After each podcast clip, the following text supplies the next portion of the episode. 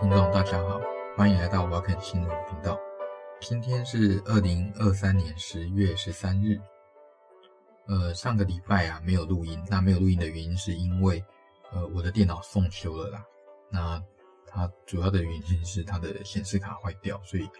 呃虽然它会动，不过它完全没有办法显示出显示在荧幕上这样子啊，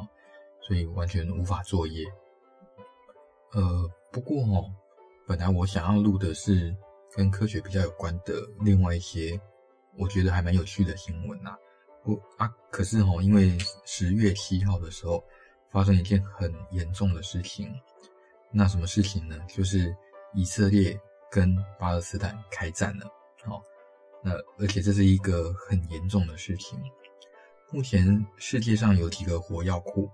那四个重要的火药库，包括像什么俄罗斯跟乌克兰之间的战争嘛，这已经炸了啊。那一个呢，就是以色列跟巴勒斯坦，这是中东，这个火药库现在也炸了，还剩两个火药库啊。一个呢就是南北韩，一个呢就是台湾跟中国。这被称呃被称作是火药库啊，是因为这些地方后面啊都有不同的势力在支持。那举个例子来说，以色列的背后其实有美国的支持，然后巴勒斯坦的背后其实是伊朗在支持啊，所以这个部分呢，有可能会酿成世界大战。所以这些火药库炸开哈，那有可能都跟我们有关啊。苏俄跟呃俄罗斯跟那个乌克兰啊，他们的战争现在还是没完没了。啊，在可见的未来，很可能也不太会在半年内停战哦。不过看起来俄罗斯好像比较稍微没力了哦。不过他还是还是在人家领土上了哦，还是没有被赶出去这样子。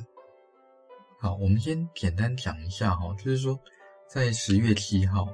巴勒斯坦的。那个西南边加萨走廊这个地方的一个组织叫做哈马斯，其实应该说，哈马斯是他们承认的政府之一啦。哦，那他们就越过以色列跟巴勒斯坦的边界，然后派了上千名的士兵越过边界，然后还向以色列丢飞弹，那造成了以色列的平民很多的伤亡。那同时哈，那哈马斯还派出地面部队，刚好那个时候以色列的南部城镇。正在办一个叫做 Supernova，就是什么超新星音乐节啊，所以这里有很多的外国游客，那他们竟然突袭这种音乐节，然后当然想当然了，这里面当然不会有人带枪来做自卫的这种动作嘛。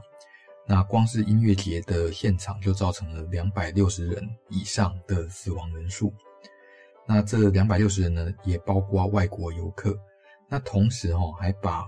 外国的游客。或者是说一些老弱妇孺，那掳回去当人质啊？对不起，发音应该叫人质啊。哦，那所以呢，呃，以色列就立刻向哈马斯啊这个宣战，这个恐怖组织宣战，然后决定要把哈马斯从地球表面移除。哦，哎，你惹谁都行，偏难惹以色列这样子啊？所以哈马斯这次做法可以说是相当的不智。那为什么说不治呢？因为其实我觉得攻击平民啊，哦，或者是掳走外国游客啊，这是不折不扣的恐怖主义哦，就跟当年那个美国受到九一一攻击一样啊，那受伤的都是平民，死亡的都是平民啊，那事实上对整个国家的国力什么，其实影响不太大啊，可是你造成的影响就是你整个失去了道德的制高点啊，所以。大家都只能谴责你啊！那以色列人跟巴勒斯坦人的仇恨哦，事实上是呃这一百年来才发生的。好，大家不要觉得说哦，这个是因为宗教纳粹才造成的宗教战争。好，这个不是宗教战争啊！再强调一次，这不是犹太教跟回教的宗教战争。啊，宗教战争有它的定义在啊，那是因为教义不同啊。那事实上，犹太教跟那个回教信的是同一个上帝啊。那如果有兴趣的话，我记得我以前好像也讲过，应该在第二季吧，就是 S 零二，然后第八集吧，就是亚伯拉罕三大宗教。大家如果有兴趣，可以去听一下啊，就是看犹太教怎么分支成那个呃东正教啦、天主教啦、新教跟回教的。那要讲到以色列跟巴勒斯坦的纠葛哦，大概就不能不从第一次世界大战之后哦开始讲。那第一次世界大战，那统治这个地方的啊，哦，那是鄂图曼土耳其帝国，应该说之前呐，哦，是鄂图曼土耳其帝国。那所以这个地区啊，大概就被设一些州啊、省啊，哦之类的那种行政，呃，行政阶级这样子啊。那大致上会把它分成约旦河的西边跟约旦河的东边。约旦河的西边就是包括死海西边嘛，包括像耶路撒冷啊，然后还有像面地中海这边。那约旦河的东边就是现在的约旦这一块，那这是另外一块。那约旦河的西边呢，又分成北边一点点的，像伊拉克啊、叙利亚、黎巴嫩这些地方。啊，这些地方在鄂图曼土耳其帝国打败仗以后，第一次世界大战打败仗以后，这个地方叫做叙利亚南部。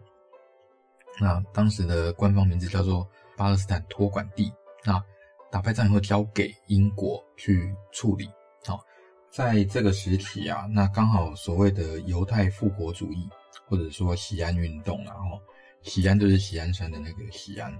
一个金在一个西，哦，那一个安全的安，西安啊。那这个时候就有很多的犹太人，那移居到现在的以色列这个地方，所以以色列。并不是突然之间哈，这里就冒出一大堆犹太人的，是从第一次世界大战那时候就跟第一次世界大战之前，哦啊那时候就开始那慢慢移那个移居过来，那再加上说哈那个第二次世界大战，我们都知道哈那纳粹政府德国的纳粹政府对犹太人有执行一些大屠杀啊，在这个环境下，那第二次世界大战结束之后。那英国呢，跟美国等国，他们就决定让犹太人在这个地区啊，嗯，复国，哦，可以这样说。但是要晓得一件事哦，这个地区啊，只有三分之一是犹太人，那有三分之二其实是巴勒斯坦人。一开始的时候，那巴勒斯坦人也说他们要独立，以色列人也说他们要独立，那英国就决定他撒手不管，我不管啦，你们自己管你们的事情就好了。所以，一九四八年五月十四日，那英国托管期结束前一天，以色列就自己宣布独立。然后呢，第二天，好，就在第二天哦，埃及、伊拉克、约旦、叙利亚、黎巴嫩，你如果把地图打开，你就发现，等于是以色列第二天就被他隔壁的所有伊斯兰阿拉伯国家围殴，从埃及一，然后那东边就是约旦，那北边就是。那个伊拉克、叙利亚、黎巴嫩等国，他们联合向与以色列宣战，这个就是所谓的第一次以阿战争。那这场仗哦，打了一年，呃，大约一年啦，哦，应该还不到一年。打完了以后，那就暂时达成停火协议，那划定那个边界。那所以现在的以色列跟巴勒斯坦的分界就初步成型。但是要注意一件事哦，这些为了巴勒斯坦。打仗啊，然后说我们反对以色列独立的这些阿拉伯国家，例如说像埃及吧，埃及就占领了现在的加萨走廊，哦，也就是说他们打打仗是打败了，没有错哦。不过呢，他们还是占领了那个巴勒斯坦的土地。然后呢，约旦呢虽然是打败了，可是他还是占领了那个约旦河西岸。也就是说，这些阿拉伯朋友们啊。对巴勒斯坦来说，这是阿拉伯朋友们，他们说是口口声声说要帮自己，然后呢对抗以色列，结果打仗不管有没有赢，都还是占领了自己的土地。这样，呃，这是一九四八年哦，一九四七年、一九四八年左右，也就是说到这个地方，这个时候为止，巴勒斯坦失去了所有的土地。然后到二十年后啊。第三次以色列跟阿拉伯联军的战争，这个叫六日战争，打了六天就结束了啊。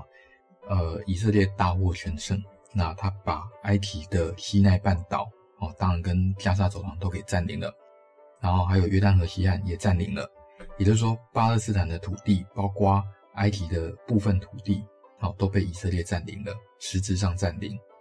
那等到这个战争对整个中东啊影响非常的大，那大家这个时候就知道，呃，以色列真的是大魔王这样子。即使在二十年后都还是大魔王。那后来联合国的安理会就通过决议，那要求说，哈，以色列撤出呃六日战争后占领的其他国的土地。那就是这个时候，他就把那个西奈半岛还给埃及，然后换到埃及承认以色列的独立这样子。同时呢，也就是说，以色列帮巴勒斯坦打回他自己的土地，打回约旦河西岸，那打回那个加沙走廊这样子。哦，所以这是巴勒斯坦最讨厌的敌人哦，以色列那帮巴勒斯坦打回敌人，那打回自己的土地的故事。但是严格来说啦，哦，约旦河西岸不能完全算是还给巴勒斯坦，那呃，他就变被分割得很破碎哦。约旦河西岸这个地方就被那个以色列分割得很破碎，然后部分留给巴勒斯坦，然后变成呃有限度的管理这样子。那在这个这个状况下，那巴勒斯坦他们成立了一个组织，叫做呃巴勒斯坦解放组织。那本来巴勒斯坦解放组织的根据地啊，哦，是在呃约旦河的西岸。那现在约旦不是打输了吗？啊，所以呃巴勒斯坦解放组织就移到哦约旦河的东边，那也就是约旦的国内。那他们在约旦国内啊，那慢慢的壮大，那等于他们变成一个约旦的国中之国这样子。甚至说哦那个呃巴解就是巴勒斯坦解放组织。还试图暗杀约旦国王，哎，这个是最支持他们的国王哎，那结果他们现在 巴勒斯坦解放组织还想要暗杀那个约旦国王。总而言之呢，这个时候约旦就跟巴解彻底闹翻，然后就把巴解当成是一个恐怖组织，然后把他们驱逐出境，这样啊。这个时候的巴解基本上还是由阿拉法特带领的哦。那如果有一句成语啊，就哎，不能说成语啦，就台语的俗语啊，起尿气嘎爆得哦，大概就是这个意思，我觉得啦。那由于哈、哦、巴勒斯坦没有办法成立自己的政府，那一直到呃一九八七年，那所谓的第一次巴勒斯坦大起义，那他们抗议那个以色列的占领这件事情，那所以这时候诞生了一个组织，叫做哈马斯啊。那这个第一次巴勒斯坦大起义持续了四年啊，那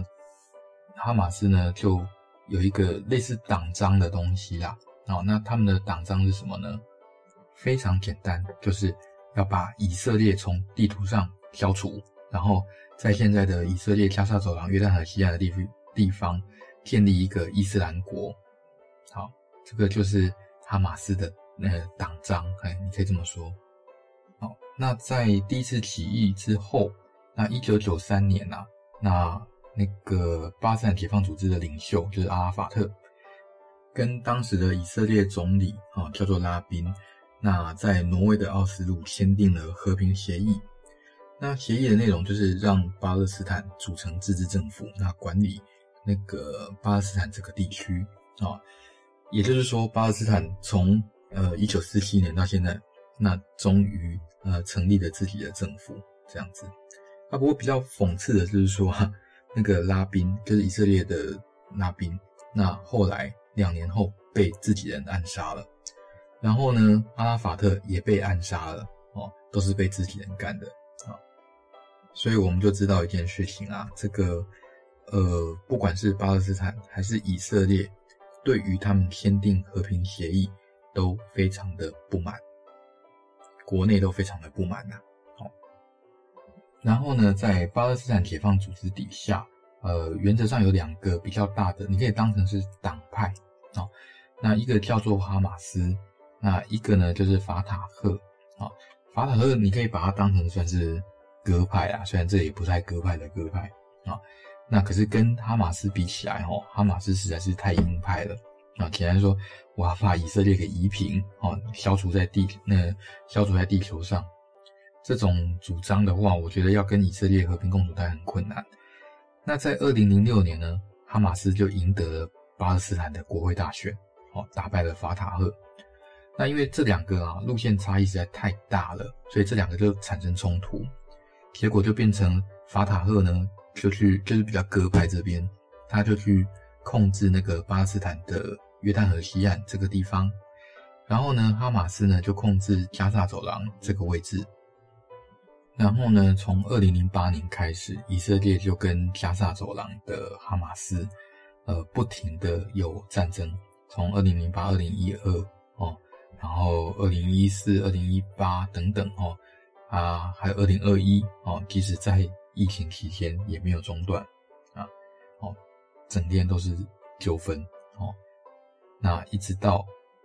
二零二三年的十月，也就是现在。那哈马斯突袭以色列，啊，那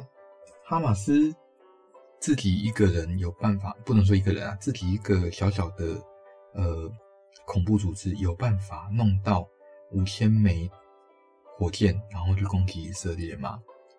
其实我觉得是有点难呐、当然，哈马斯有他自己的盟友，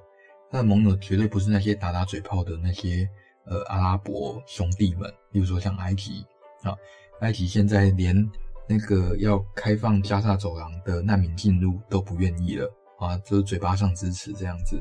好，那要以色列要顾及人道主义这样。那哈马斯的真正盟友是在北边一点点，在那个黎巴嫩境内的叫做真主党。那真主党的背后是伊朗，那事实上哈马斯的背后也是伊朗，也就是说伊朗跟以色列现在是处于非常不和的状况，但是哈马斯现在还算有义气啊，就是说他并没有把伊朗给供出来。虽然大家都知道这件事情跟伊朗脱不了关系啊。那目前的话，哈，以色列是两面开战，呃，一个就是向哈马斯宣战，就是西南边的加沙走廊；一个呢，就是北边的呃黎巴嫩的真主党，那基本上也在攻击以色列。所以以色列基本，他之前对付阿拉伯联军也是没有在怕啦，对，算是一个狠角色就对了。那现在可以说哈，伊朗的两个代理人啊，就是呃真主党跟那个哈马斯都跟以色列在开战，那只差在伊朗自己要不要卷进去。那也不要看说哈，北韩跟南韩这边好像什么事都没有。事实上，哈马斯的武器啊，那被发现有一部分是来自北韩哦，也就是说，北韩跟哈马斯是有一些串联的，所以什么时候整个世界要卷入火海，那真的是不知道啦哦。那不过还好，目前看起来台湾还算相对安全。那讲台湾安全的原因，是因为啊，呃，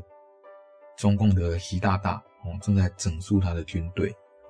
所以整肃军队的时候呢，基本上不太可能开战，因为一旦开战，你让你不信任的呃将军们那拥兵的话，那就有可能导致兵变啊，或者是其他的风险。哦，所以我相信以习大大这个掌握权力这么重要的事情来说，哦，他不会选这个时候开战的。哦，不过呢，我讲坏的通常都会中，讲好的都不一定会中，这再说吧。嗯好，那今天我觉得这是简单讲一下，呃，为什么以色列跟巴勒斯坦的一些新仇旧恨呢、啊？哎，不能说旧恨，因为旧恨大概就要讲到呃宗教的部分，宗教请参考上一次的，就是第二季的第八题这样子。哦，那这是新仇，这样哦，这一百年来的新仇。那喜欢我们的节目的话，欢迎按赞、分享、订阅。那同时呢，我们在 IG 有一个频道，那也欢迎跟我们来留言哦或互动。啊，对，好像在 Spotify 上面也可以留言哦，那有空也可以来留一下言呐。好，好，那就这样喽，拜拜。